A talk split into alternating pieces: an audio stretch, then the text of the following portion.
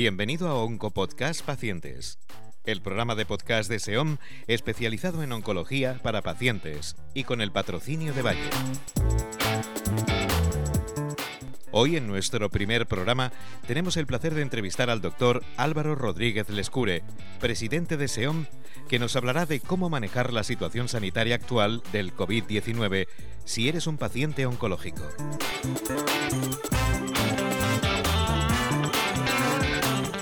Buenas tardes, doctor. Empezamos con la primera pregunta. ¿Existen datos actualmente sobre el comportamiento del COVID-19 en personas con cáncer?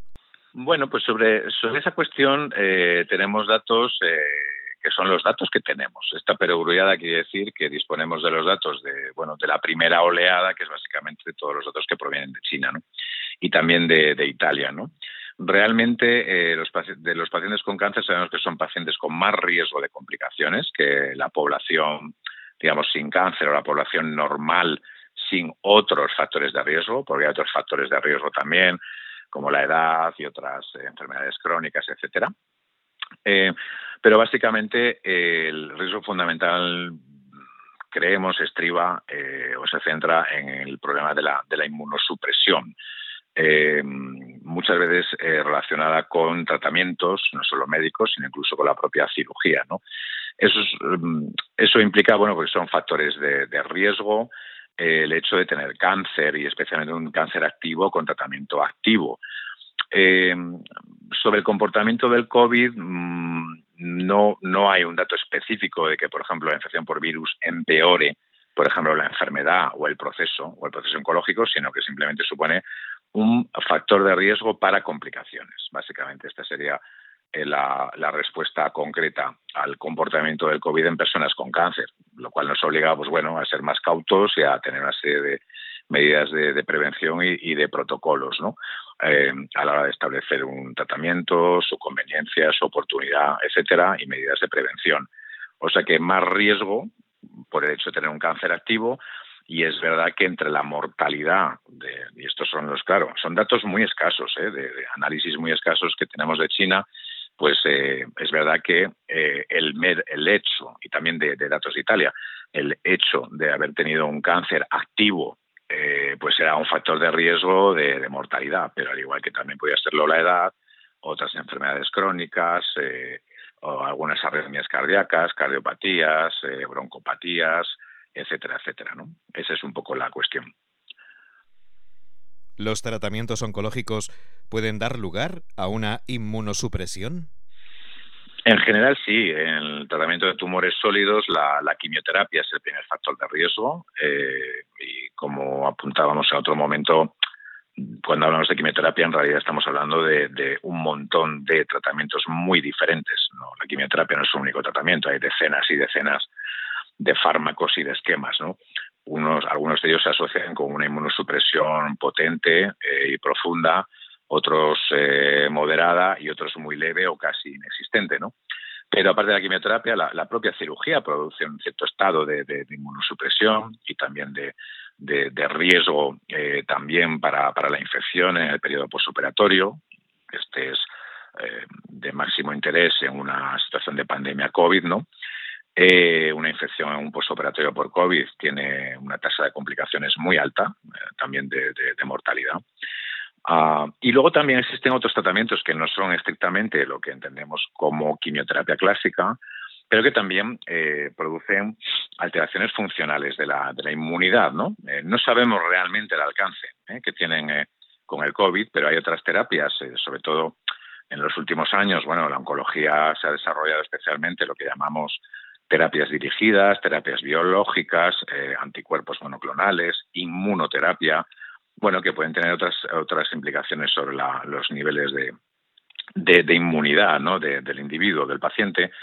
Eh, tratamientos como el, el, everolimus, por ejemplo, o inhibidores de ciclina pueden alterar también la inmunidad, pero realmente nos obligan a hacer un seguimiento muy estrecho de los pacientes, a valorar, como siempre, eh, riesgos y beneficios y la indicación, eh, y un seguimiento mucho mayor, ¿no? Porque objetivamente no tenemos datos eh, sólidos, digamos, ¿no?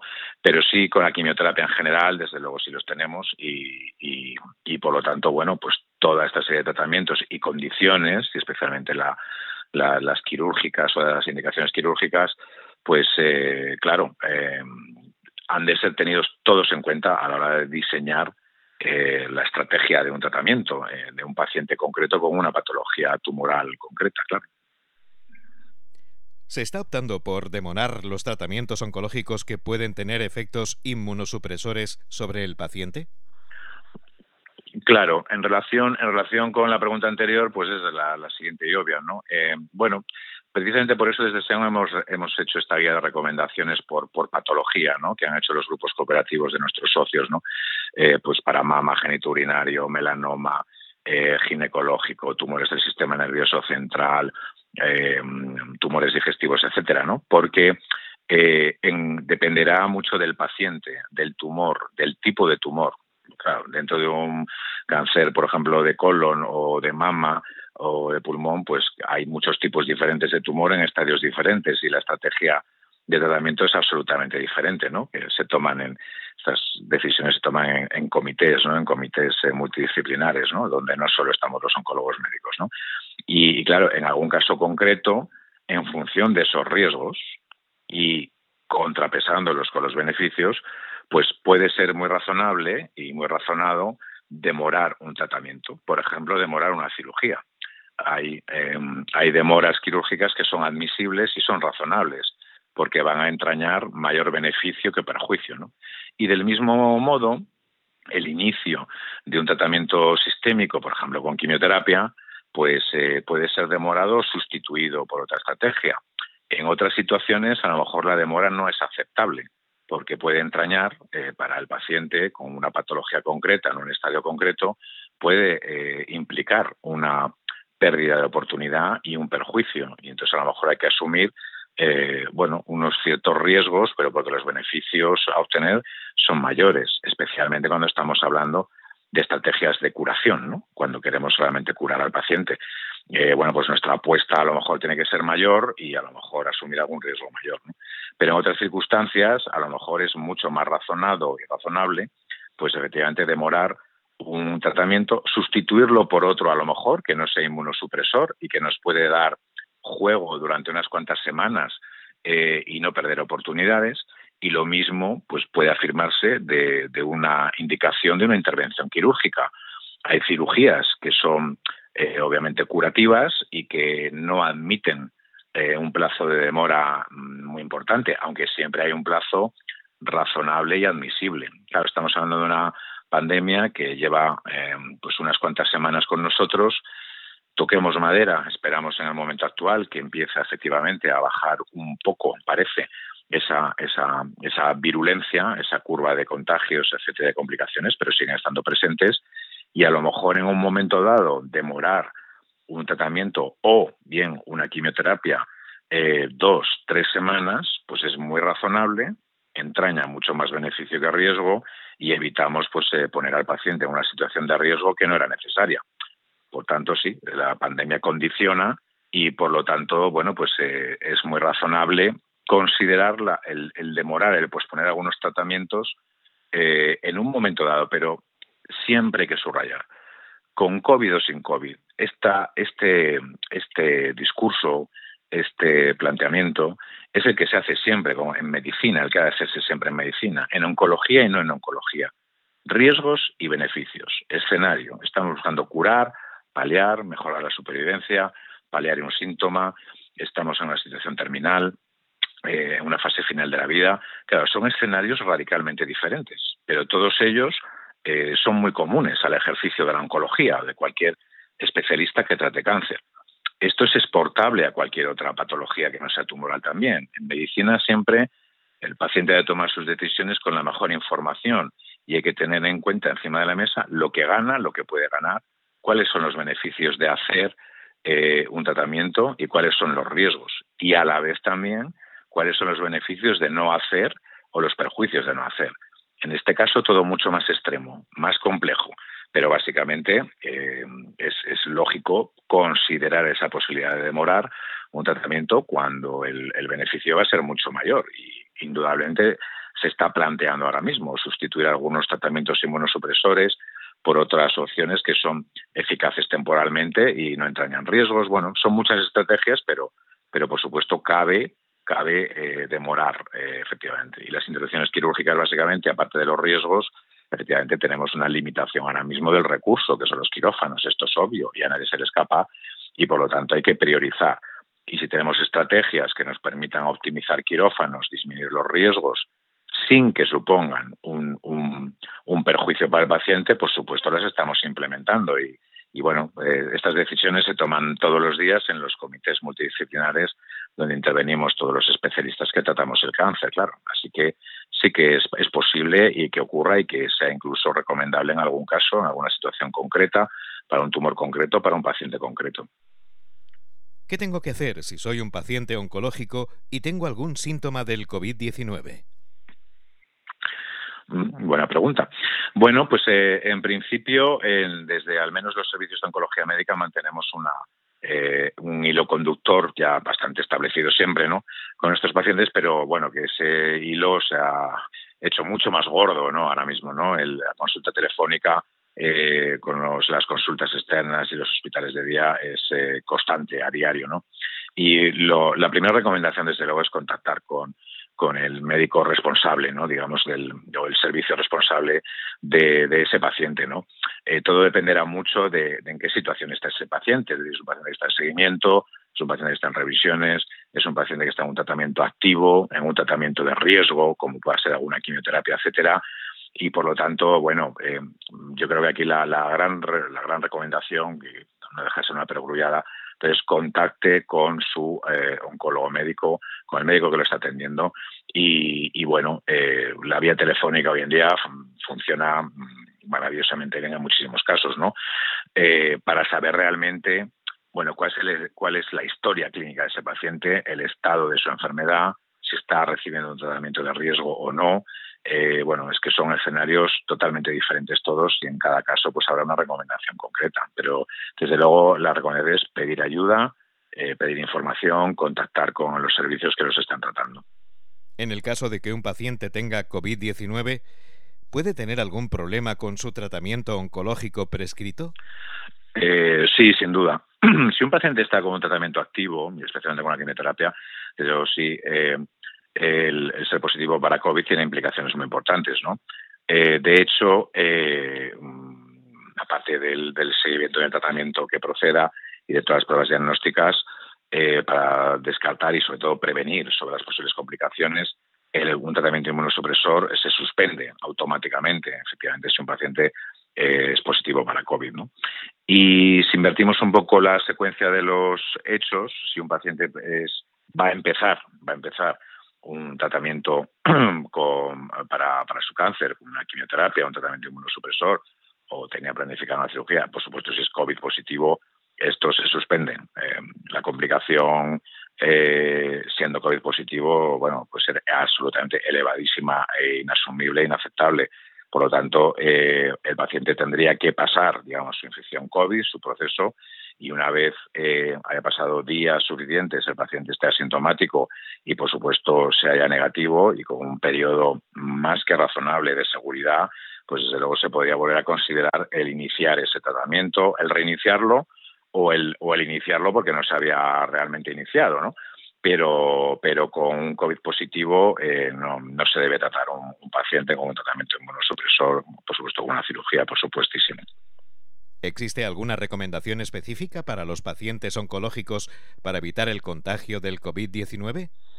Mm, bueno, los pacientes oncológicos, eh, bueno, eh, también son verdades de perogrullo y no es no por claro está tan manido esto, pero pero en estos días no, pero es que es muy importante insistir en las medidas de higiene, de aislamiento, el lavado de manos, Muchas veces nos preguntan todavía pacientes, bueno, es que yo no tengo gel hidroalcohólico en casa, o se nos ha acabado. Bueno, si es que es igual. El agua y el jabón no es que sean peor, es que son igual de buenos para, para, para evitar la transmisión del COVID, ¿no? Eso, por supuestísimo, ¿no? Y el mantener eso, una higiene importante, claro, pues son las manos y las superficies de lo que toca las manos, las superficies de contacto, ¿no? también insistir mucho en intentar evitar tocarse la cara, los ojos, la boca. Son movimientos muy automáticos. Esto hay que fijarse de una forma exprofeso, ¿no? Para intentar evitarlo, por ejemplo, ¿no? Eh, todo el, el, contacto que, que, implica pues la contagiosidad del virus, ¿no? El confinamiento social, bueno, ahora ya está impuesto, por lo tanto, y además razonablemente impuesto, ¿no? Pero, pero bueno, hasta que no era así, pues eh, eh recomendábamos efectivamente ese aislamiento social. Bueno, pues todo más extremo, ¿no? En general, yo pienso además, los pacientes eh, eh, oncológicos son pacientes con muchísima concienciación con su enfermedad, ¿no? Y desde el primer momento, nosotros ya desde hace muchas semanas hemos percibido un grado de, cumplimiento eh, tremendo, tremendo por parte de pacientes. Son pacientes muy disciplinados, muy concienciados con su proceso, con su tratamiento, guardan un contacto muy directo con los médicos que los atienden, con las enfermeras que los atienden, y son pacientes que siempre, en general, ¿no? demandan mucha información porque la necesitan, ¿no? Y porque esa, esa, información les resulta útil y la cumplen, ¿no? Son pacientes muy cumplidores en ese sentido, muy motivados con eh, la curación de su proceso, con el tratamiento de su proceso.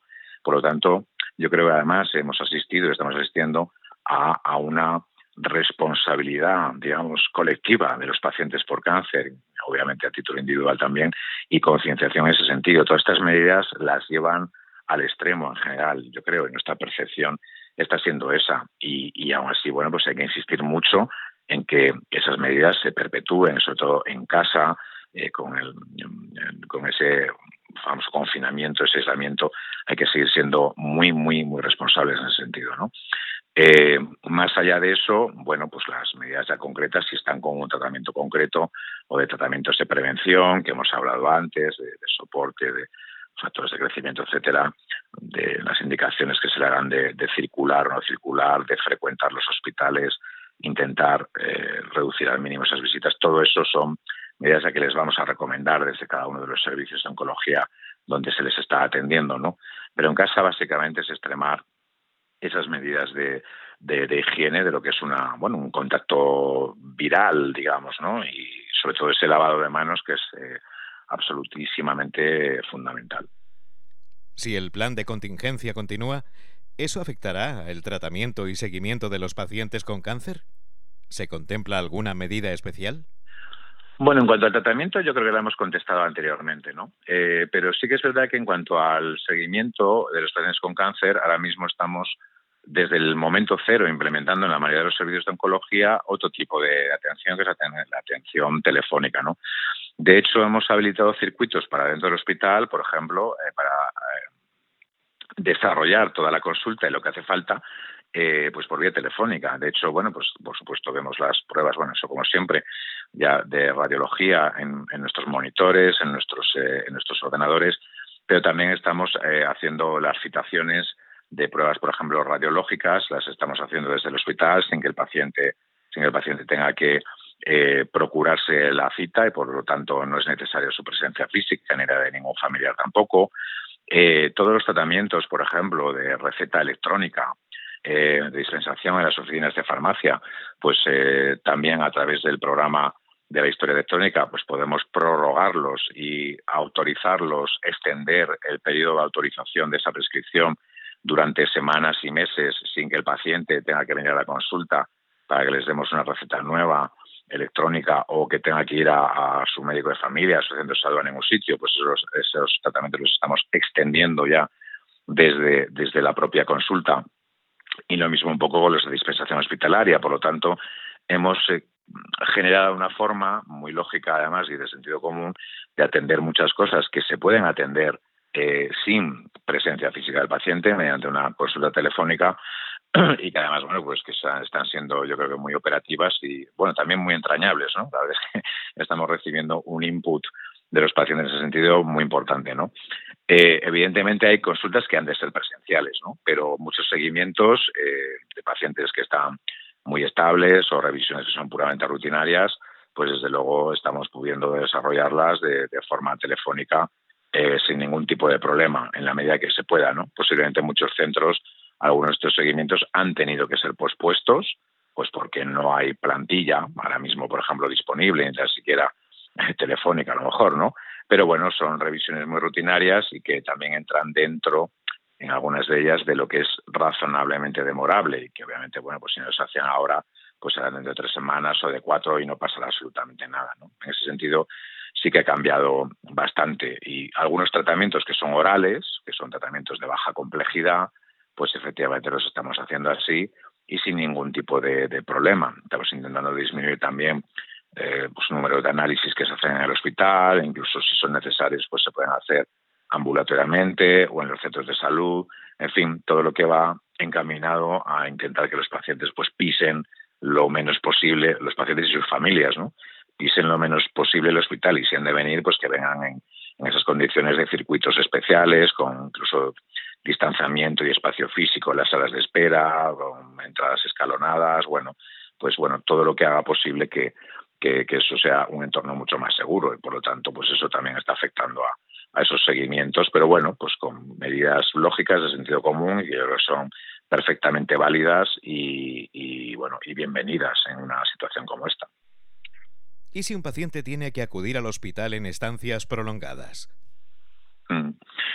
Bueno, en las em, hay algunas estancias prolongadas especialmente para tratamientos, por ejemplo, en los hospitales de día que implican una estancia prolongada de muchas horas.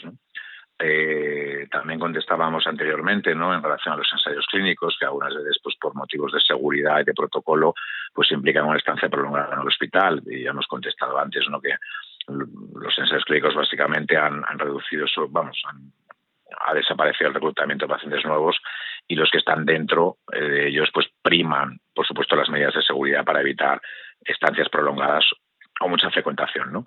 Pero, por ejemplo, un paciente que está en un tratamiento activo, una quimioterapia, hay quimioterapias que, forzosamente implican muchas horas en el hospital, bueno, los hospitales de día eh, de oncología, pues bueno, siempre han tenido medidas, por supuesto, de seguridad en ese sentido, de forma habitual, pero que ahora mismo se han extremado mucho más, ¿no? La protección, además, especialmente de los pacientes con mascarillas, una protección especial de, personal que está, además, interaccionando de cerca, especialmente a la hora de hacer extracciones, con cateterización de vías, de venas, venopunciones, el manejo de catéteres, catéteres centrales para utilizar quimioterapia. Nuestro personal de enfermería está perfectísimamente entrenado y con todas las medidas de protección posible para minimizar riesgos los hospitales de día eh, los hay un espacio mayor ahora mismo entre un sillón y otro, pues eh, intentamos mantener los dos metros de distancia. Es verdad que han disminuido el número de quimioterapias, por lo que apuntábamos anteriormente, y bueno, pues en muchos hospitales de día pues mantenemos esa esa distancia física incluso entre pacientes, ¿no? Hemos reducido, no permitimos la entrada de acompañantes, acompañantes en las consultas externas, pues eh, solo uno por, por paciente, por supuesto nadie con con, ningún acompañante, con sintomatología, con fiebre, puede entrar en un hospital de día. Hay medidas de barreras físicas, de mamparas, eh, eh, especificando también el guardar las distancias. Incluso hacemos triaje de temperatura, por ejemplo, a toda persona que va a entrar al área del hospital de día para intentar descartar personas que puedan estar incluso con fiebre que no entren, ¿no? Por supuesto, los acompañantes no, no deben venir nunca con síntomas, ¿no? Tampoco pues, siempre hay un riesgo de contagio importante, ¿no? Entonces, en ese sentido, bueno, intentamos que las estancias eh, que han de ser prolongadas, porque no son evitables, pues se hagan, por supuesto, en las mayores condiciones de seguridad, también para el personal sanitario, médicos y enfermeras, auxiliares, celadores, pero también especialmente para los propios pacientes que están recibiendo tratamiento y también eh, para las familias. ¿no? O sea que eso sí que, bueno, digamos que se ha llevado más al extremo todo ese paquete, digamos, de, medidas en las estancias físicas, ¿no? de consultas externas, salas de espera, hospital de día, eh, bueno, pues que lógicamente han cambiado su fisonomía en las últimas semanas y bueno, pues donde se han implementado ese tipo de medidas de, seguridad y de prevención, por supuesto. Pues con esta pregunta terminamos nuestra entrevista de hoy y no queremos despedirnos sin antes agradecer la presencia del doctor Álvaro Rodríguez del Escure, presidente de SEOM, en nuestro estreno y en esta primera entrevista en Oncopodcast. Muchas gracias, doctor. Bueno, el placer ha sido mío y nuestro en nombre de SEOM y por supuesto muchísimas gracias a vosotros. Y a la audiencia, muchas gracias por estar con nosotros en nuestro estreno. Como bien saben, nos podrán seguir de hoy en adelante con una publicación mensual en los canales de podcast especializados como Apple, Podcast, Spotify y iVoox. Y dentro de muy pocos días, también desde la página web oncopodcast.com. Les esperamos de nuevo en el segundo programa. Un saludo.